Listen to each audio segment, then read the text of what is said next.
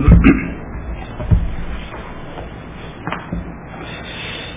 ー、お読みいただきました、えー、コリント第一の手紙、えー、中国にも書いていただいておりますが、えー、この16節を中心に、えー、今朝は私たちは神の建物、えー、あるいは神の神殿というこのお言葉に立って、えー、取り継いでいきたいと願っております。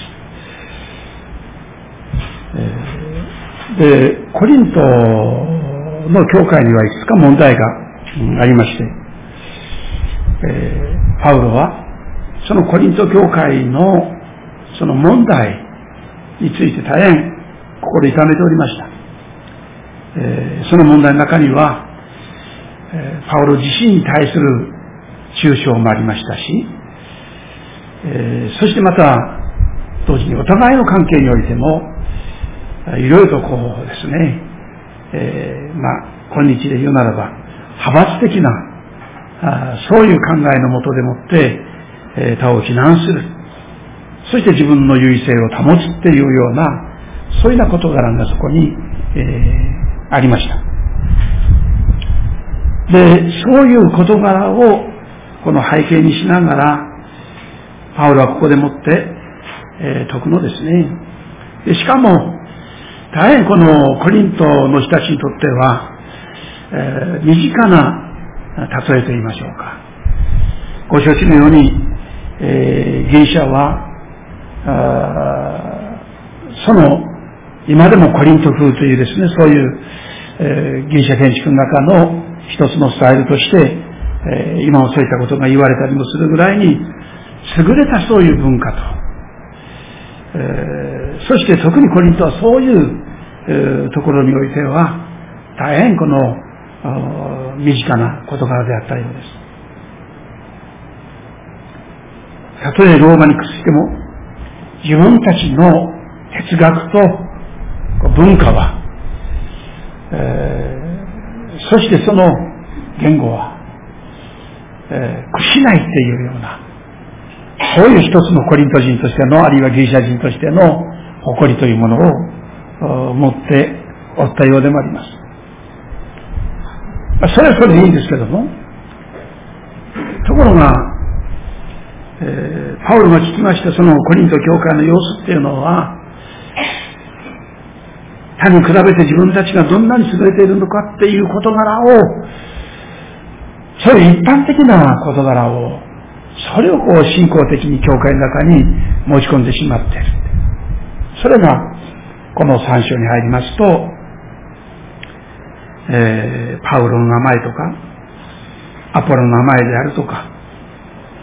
あるいは、えー、ペテロの名前であるとか、いうようなそういう、コリント教会に関わりを持った全てが、当時のこの指導者たちの、その、それを持って、そして自分は、えー、パウロだ。私はペテロだ。私はアポロだっていうですね、そういうような事柄が、どうもその教会、このコリントの教会のこの成長を、どうもこう妨げ始めてきている。パウロにとっては非常にですね、この悩みの種と言いましょうか、このコリント教会のその様子を聞くにつれ、彼のその心は非常にこう、痛ましかった。それだけじゃない、今度はこのパウロに向かってもね、えー、ペテロに、えー、慕う、ペテロを慕う人やアポロを慕う人たちは、ありがそうだったのかわかりませんが、多分にですね、これは、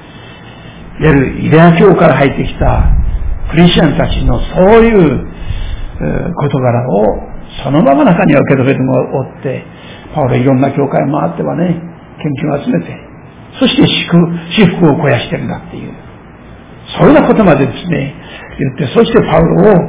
なんとか自分たちのそれを主張するために、パウロ家を通すというような事柄を、当時のその教会の中に混乱として一つありました、そういうユダヤ教の中からクリスチャンになった人たちのそういった事柄を聞いて、そし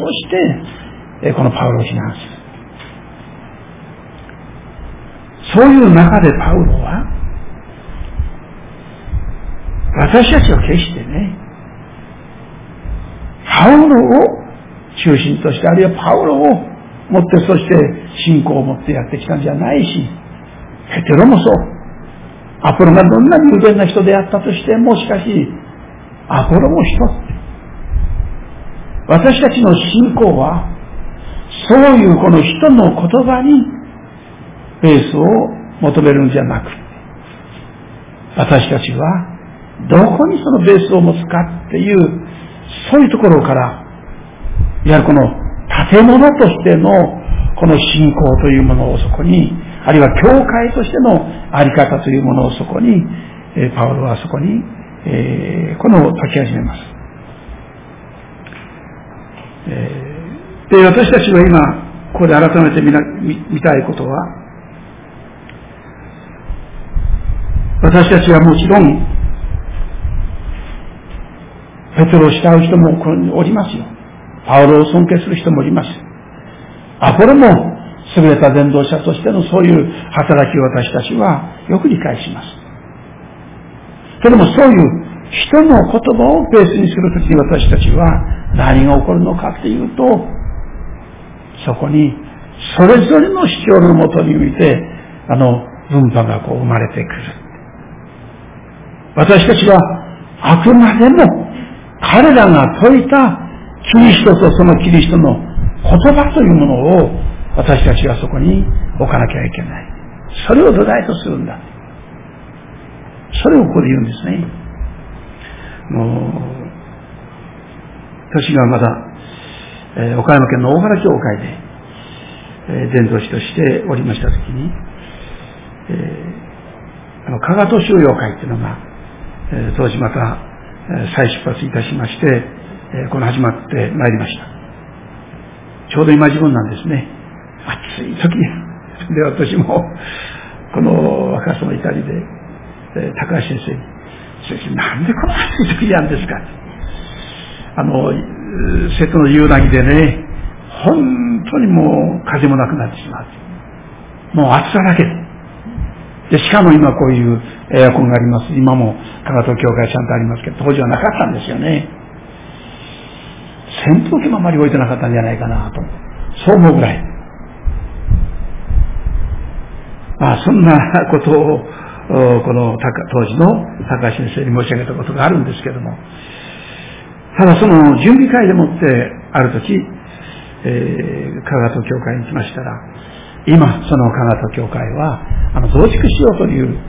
そういうことでもってこの計画が、この、始まった。ところがですね、増築はいいけれども、その、その建築を請け負ってくれる会社がなかなか出ないんだ。最初はね、まあ、一つお宅でもってやってもらおうかと思うんだって言ったらもう、えー、意味もなくやってきて、そしてこう見て、で見てですね、こう見ていったら、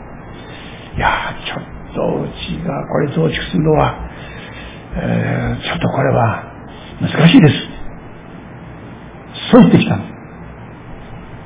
確かにあの、加賀東教会行きますとね、あの古い方を見ますと、本当にこの古いんですよ、建物は。当時もすでに70年が経ってます。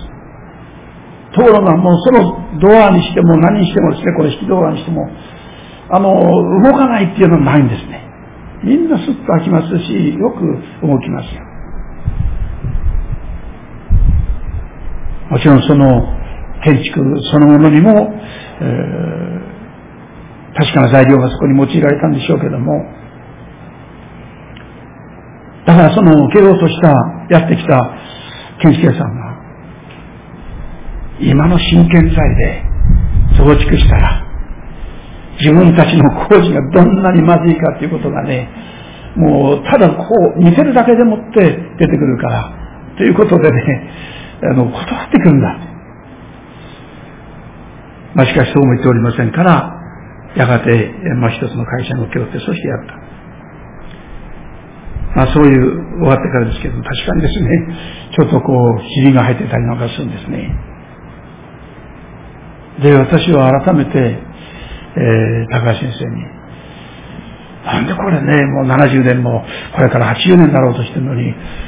もうどの動画もどのともみんなよく機能してます。なんでしょうねって言ったら。じゃあ、最先生ね、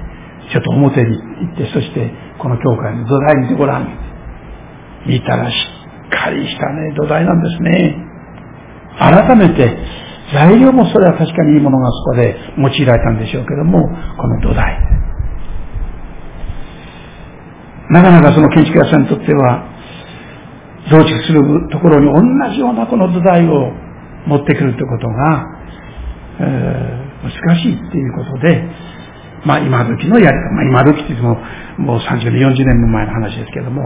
やり方でやったんですが、結局はですね、えー、差が出てきてしまった。改めて思いましたのはね、この聖書の箇所ですよ。何を土台とするか、土台をどれだけやってるかっていう、そういうことですよね。今日の構想の建築においても、まずこの土台においてどういう土台を据えるか、どれだけのこの力を入れてそこに持ってくるか。立ってしまったら土台ってのはあまり目立たないんですね。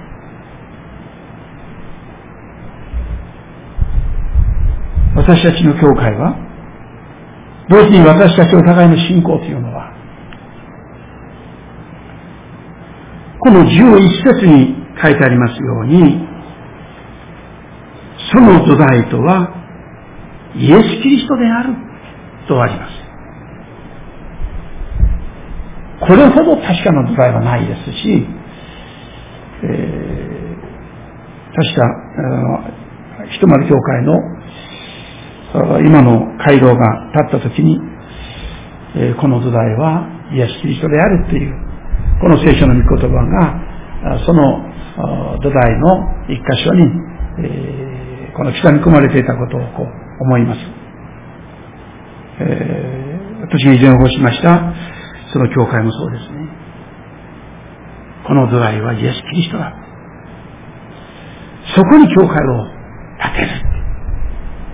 確かにここでは建物としての教会建築っていうのがそこにこう言われております。それだけに私たちはこんなに素晴らしいイエス・キリストというこのお方を、教会の、あるいはお互いの信仰の土台としてこれをいただいている。パウロは、十節に戻って見てまいりますと、どのように立てるかについてはそれぞれが注意しなければなりませんという言葉があります。どのように立てるか。いや、土台はしっかりしてんだから、あなたはまあ適当に、えー、この予算の中でもってやりましょうっていうこともそれはあるでしょうけども、しかし、やはりそこでもって私たちが、どういう信仰生活をそこにこの築き上げていくかっていう、このことにおいてパウロは、こういう非常にこう手短なわかりやすい表現を用いた。それは、金銀、宝石の類ですよね。そして、金草、藁、で建てるっていう、それも言われています。非常に対照的な二つの材料というのがそこに、この紹介されております。金銀宝石、そして金草藁。まあ、両極端って言うんでしょうかね。まさか金銀宝石を知りわれたそういう、まあ、確かモルモン教だったと思いますけどね、あの塔の一番先端に、これは東京のモルモンのホームだったようですが、ものすごい高価な、あのダイヤモンドか何かがですね、そこに据えられたんだっていう話を、この聞いたことがあります。やはり、彼らのこの象徴としてのそういったものをそこに、この置きなさったんでしょうけどね。だから中にはそういうものを用いるところもあるかもわかりません。私はあの、これ最近になって、えー、聞いた大変悲しい、えー、この一つのことですが、私があの、今の白方希望協会という協会に赴任してまいりましたときに、そこはもう開拓ですから、それこそどういうふうにこう、将来に向けてこう、教会を、この、作り上げていくか。その頃に読みましたその本の一つに、えー、やるガーデングローブ教会っていうですね、えー、ガラス張りの教会って言ったらいいんでしょうかね。えー、教会が非常にこの話題になった。あの、ロサンゼルスが少し、えサンディエゴに寄ったところ、オレンジカウンティというところがある、このインターチェンジのところに、えその教会があるんです。立ちの一で行きました。いうかなりも、え前に行ったようですけども、それこそね、見事な教会です。すごいなと思いました。それで、クリスマスの、あの、高短劇なんかは、本物のロマが出てきたり、何かがするんですね。兵隊もそれなりのハリウッドで使ってるじゃないかというような凝った衣装を持って、そしてやっていく。すごい教会がそこにできて、そうしておりましたら、つい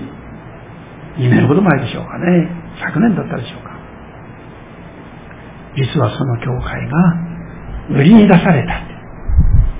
なんか別なところに建てようかとして、そしてその教会を売りに出したのかなと、このキリスト新聞を読んでおりましたが、そうではない。教会がいろんなところに手を出して、そして、教会のね、倒産っていうのがあるんですね。倒産してしまった。カトリック教会がそこを買ったって。キリストさんはどうしたんだろうかなと思いましたよ。非常に爆発的に成長した教会なんですけども、その創立者に重きを置いて、そして教会形成がなされてきたんでしょうけどもね。けどもしかし、えー、途中から教会の方向が変わってしまったようですよ。あの、世界伝道者会議っていうのが、オランダのアムステルダムでやった時に、ちょうど教団員になりたての私は、えー、当時お元気だった本田先生とかいろんな、えー、まあ教団からもありましたけども、えー、伝道局長としていくべきだっていうようなことで参りました。当時の委員長が船田武雄という先生。それに来ましたときに、その会議が始まる前ですが、オランダ市内をずっとこう、アムステルダムをこの、見物しましたね。そうしたらね、すごい教会がありましてね。ほんで、よく見ましたら、フォーセールって書いてあるんですね。おお、売り出しいるんだって。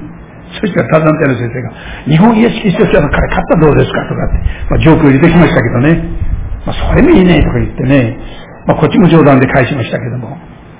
日本イエス・キリスト教団、アムステルダム教会、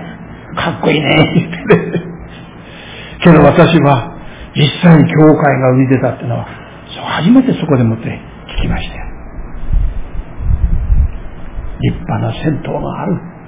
まあ、オランダですから改革家の教会なんですけども。もう日本で言うならばカトリック教会かと思うようなですね、すごいこの建築ですよ。それがどういうことか、売りに出てしまっている。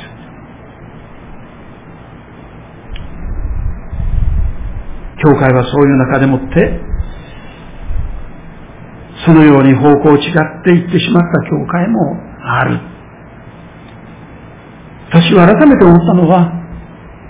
教会の土台。あれお互いの信仰の土台っていうものを何に元いを置いてるかっていうことですよね。私たちはイエス・キリストを信じ、その救いに預かっても預かったものとして、私たちはこの素晴らしいイエス様をいただいている。ただ、そこにどういうふうに立てるか。これは私たちのテーマです。どのような建築士のもとでもって、どういう材料でもって、どういうふうにそれをこの立ち上げていくか。申し上げたように金銀宝石っていう。別に、そういうもので作るから立派なってんじゃないですね。私たちはこの金銀宝石っていう、非常にこう、象徴的なその言葉としてそこに言われてると思うんですけども、私たちの最高のものをもって、お互いの信仰も、また、この教会というものも、このせっかくのイエス様を土台としていただいた、その上に、私たちはそれを立て上げていく。これの教会が持っているような、あの人たちよりも私たちのが素晴らしいんだっていうような、そういう体質の中でもってですね、何かにつけて相対的なそういった事柄でもって、いや、私たちの方がいいんだとか、こっちの方が素晴らしいんだとか言って、そしてやっていくときに、こういう問題に引っかかってしまう。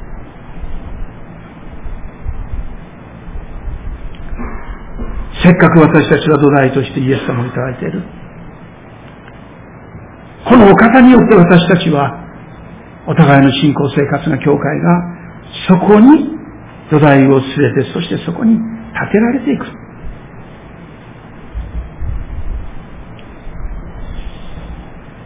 この証明される時っていうのが来る。どちらを用いてやってるか。やはりそれなりの打ち込み方によって、教会っていうのが、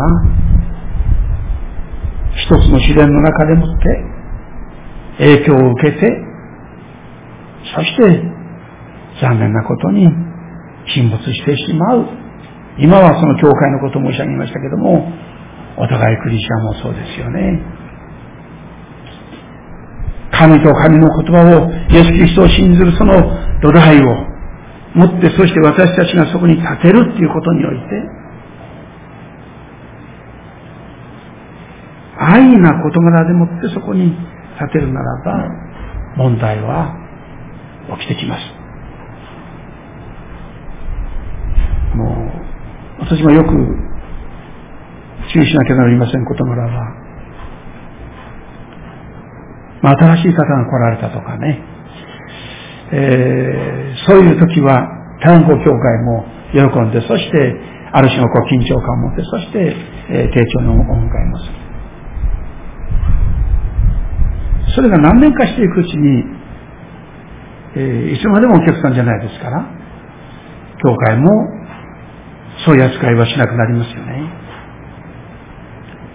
ところが、教会したときに、そういう扱いを受けて、あ、教会っていいいいとこだ。みんな親切だ。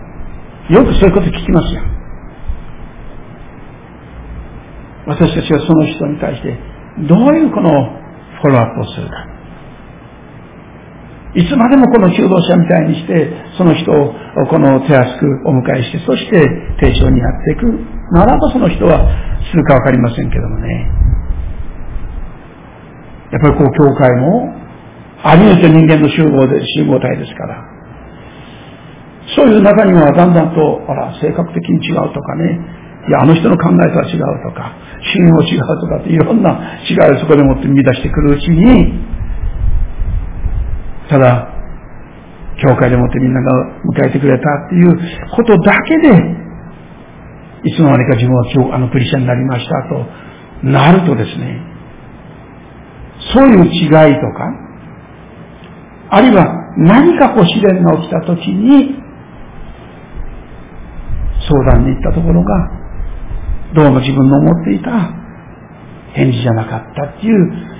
答えじゃなかったっていうことでもってそこをつまずくとか、いうような事柄がよくあるんですね。私たちはですから、自分をキリストとキリストの言葉を土台とするんですけども、その人に対してのフォローアップの大切なところは、いかにその人がキリストご自身に結びつき、そして彼のこの言葉をしっかりと受け止めていくかっていうところに、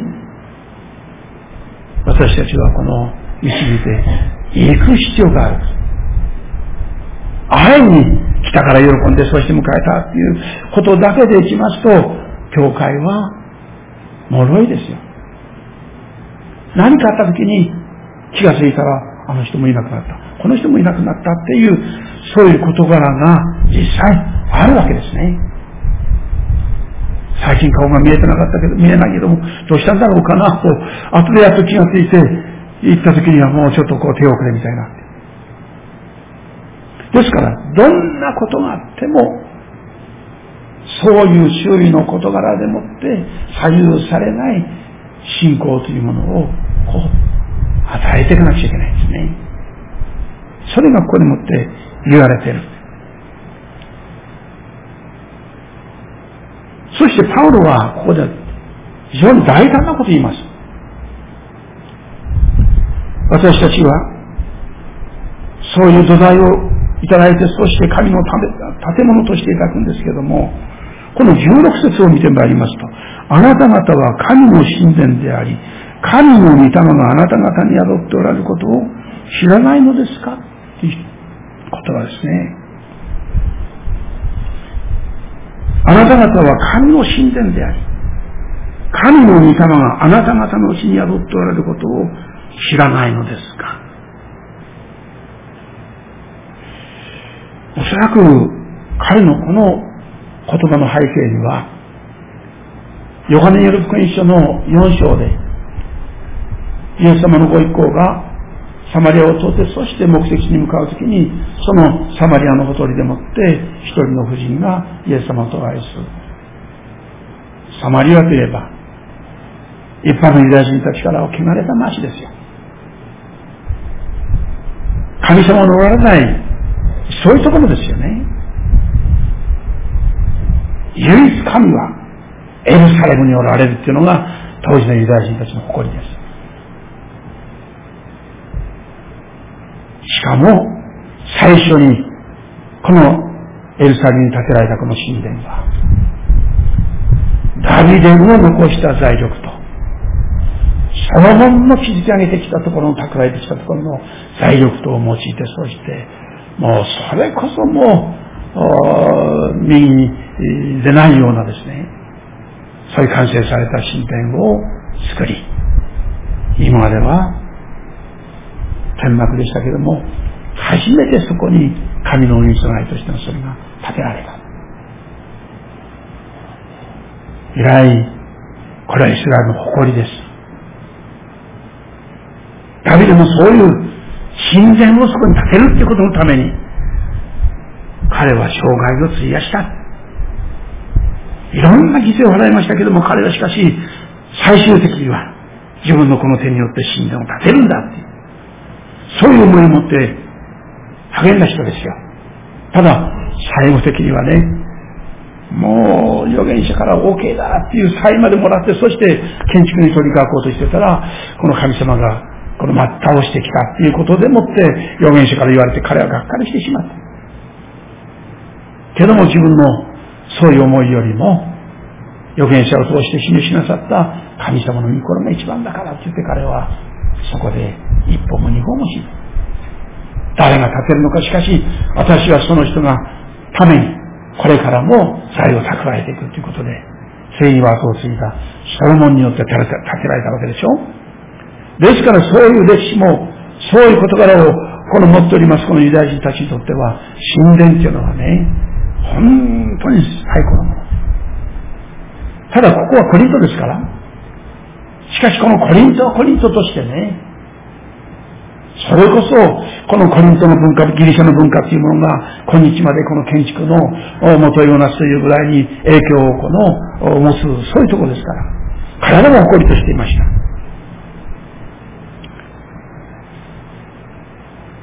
しかし、パウロは、そういう地域的なコリントという町を背景にしながら、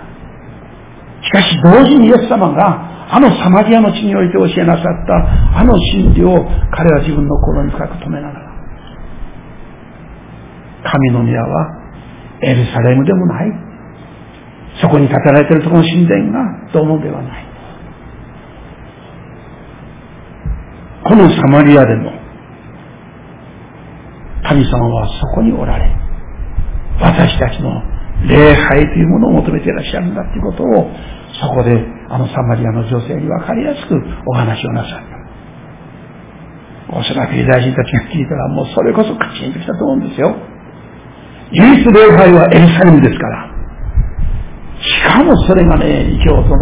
このサマリアに行って、そうして呪われた彼らに対して、いや、ここでも神様を礼拝できるんだ。いうことをイエス様はそこでおっしゃったわけですよね。けどパウロは、そういうイエス様のその事柄もそこに受け止めながらと思います。そして、同時に場所はこのコリントですけども、コリントのどんな素晴らしい建築よりも、私たち自身が神の建物とされてる。そしてここでは神の神殿とされてるんだっていうことを言うわけですよ。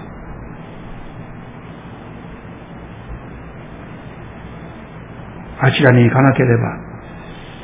私たちは神様を礼拝できない。そうではない。あなた自身が今や神の建物、神の神殿として神がお互いをそこに建ててくださってるんだ。私たちこそがね、神の神殿だっていう非常に大胆なことを言ってます。しかもこの少し飛んで6章を見てまいりますと、ここで最後の言葉ですね。ま、19節から読みましょう。このコリント第一の手紙6章の19節あなた方の体はあなた方のうちに住まれる。神から受けた精霊の宮であり、あなた方はもはや自分自身のものでないことを知らないのですか？あなた方はここに代価を払って買い取られたのです。ですから、自分の体を持って神の栄光を表しなさい。これは妙談教会の今年の標語の一つですね。神様の栄光を表す。神様は何か大きな出来事を通して神様の栄光を表しなさるっていう、それもあるかもわかりません。奇跡的なことから起きて、そして神様が栄光を取りなさる。しかし、ここで見てまいりますとね、そういうことよりも、神は、あなたを通して神の栄光を表しなさるんだ。どんなに体力を残して、そして、このソロモンの神殿が築き上げられたところで、作られたものは、歴史の中でもってそれは朽ちていきます。そしてついにはですね、あのバビロンによって、もう、元も子もなく滅ぼされ、そこに蓄えられておりましたっていうんでしょうか、そういったものまで全部バビロンにですね、持ってかれてしまったという悲劇もそこにこの記されている。ものはそれだけのことです。どんなに優れたものであっても。しかし、パウロはそうではない。あなたは、こんなにも尊いものを持ってあがなわれたところの神の宮だ。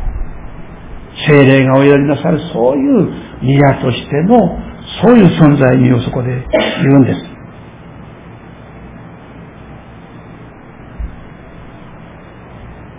ご承知のように、イエス・キリストというこの方が、私たちをあがないとってくださった。ダビデもそれよりも、ソロモンもそれよりも、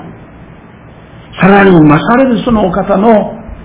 その恩知を持って血を持って私たちは、あがない取られた。だからこのお方を土台としてそこに、私たちは神の宮としての存在がそこにできてそれがお互い。最後に一つの話をして終わりたいと思うんですが、あの、えー、第二大戦のさなかのヨーロッパでの出来事ですが、えー、ドイツ軍によってもう本当にその町ももう跡形もなくこのやられてしまったんですね。しかもその教会は信者さんたちのもうそれこそ祈りと捧げ物の結晶のようにして立派な会話ができた。ところが戦争が起きて、そしてドイツ軍の侵略によって、空爆によって、本当にもう何もかも失ってしまった。野球座に戻りました。この牧師は、もう本当にがっかりしてしまってですね。あんなにまでして建てた、このそれが戦争というこの悲劇によって全ダメになってしまった。彼はもう本当にこの、そこに伏してしまったんですね。そしたら、その心彼の心の中に一つの言葉が響いた。建物は壊れてしまったけども、私の教会は壊れていない。けども現実はね、やっぱりこう建物見て教会と思うところが私たちは大にしてありますから、やっぱり建物がもうなくなっちゃったら、もうどうにもなんない。しかもこの戦争という負い目の中でもって、もはやこの建物を、この教会堂を建てた時の勢いは在住的にもない。もう彼はもう絶望してしまった。だからそんな思いでもって、目視取ったんでしょう。そうしたら、私の教会はこれでもって失ったんだ。この何もかもなくなったんではない。何かこう、もう一つ意味が分からなかった。牧師は、その8月の中に、まあちょっとでもね、えー、使えるものがあればそれを大切にして、そして使ったらいいと思って、そしてこう、整理しておりましたら、一つの、このボックスが見つかりました。それは教会に原物を置いている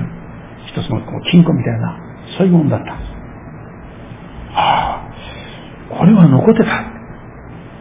そしてそれを開いたところが、教会のその原本が入ってたんですね。その時に、牧師は、主が自分に語りかけたそれを思い出した。建物はなくなってしまった。けれどもこの教会によって培われたところの教会員一人一人は、それこそ一人一人が教会としてしっかりとここに留まっている。彼はその原貌を手にしながら神様に感謝した。あなたはこれだけの人たちをこの教会にお与えくださった。これはあなたのしもべたちです。そして教会です。私たちはここを元りとしてやりますと言って、そして牧師はタービスの教会に一人一人を訪問し、そしてやがて戦争が終わって、えー、来てから、それらの人たちと一緒にまた再出発したっていうこのお話があります。単なるお話ではない、そのヨーロッパ先生においての一つの教会の歴史ですけど。建物に重きを置いてしまうっていうところに私たちはどうしてもね、立派な街道にいます。おー、すごい教会。そうではないんだ。私たちお互いが、イエス・キリストというこの方によって、あなたに取られて、神の神殿とされた神の教会。神の神殿だ。お互いがそれだ。それだけに私たちはね、金銀功績を持って最高のものを持って、そして信仰生活をこう築き上げていくというのが大切ですが、そういう木草わらのような、何かあったらもうダメになってしまうものではない。どうぞ私たちは宮谷教会として、またお互いの信仰生活を、これまでもこの教会が、ここに至るまでに、いろんな人たち、いろんな生徒たちのメッセージを持って、そして養いでこられたと思うんですが、しかし、どの先生も、どの人も、神と神の言葉を元にとして、歩むっていうところにおいて、そのご用されてきたと思います。どうぞ私もも、いつもここに土台を置き、そしてそこに、本当にお互いが一つとせられて、そして、明山教会としての教会形成。私たちは一人としてそこにおいてですね、かけることはないんです。私たち一人一人がそこに求められて、そして、神様の摂理という言葉の中においてまとめることができると思うんですが、私たちは不思議とこの明谷教会という教会に導かれて今日あるわけですから、私たちは本当に感謝して、そして共に歩んでいきたい。お祈りいたしましょう。恵み深い主よ。あなたの恵みによって、今私たち一人一人が、教会、あるいはそれぞれの置かれている地域において、家庭において、あなたの教会として立てられておりますことを感謝します。何卒これからも、両団教会が、この地域においても、この福音宣教のために用いられるところのものとして、建物も、あるいは兄弟姉妹の信仰も、本当に主に見せられ、栄光を表すものと、なおこれからも整え、また、あなたが養い守ってくださるように、お願いいたします。感謝して、主の皆によって祈ります。アーメン。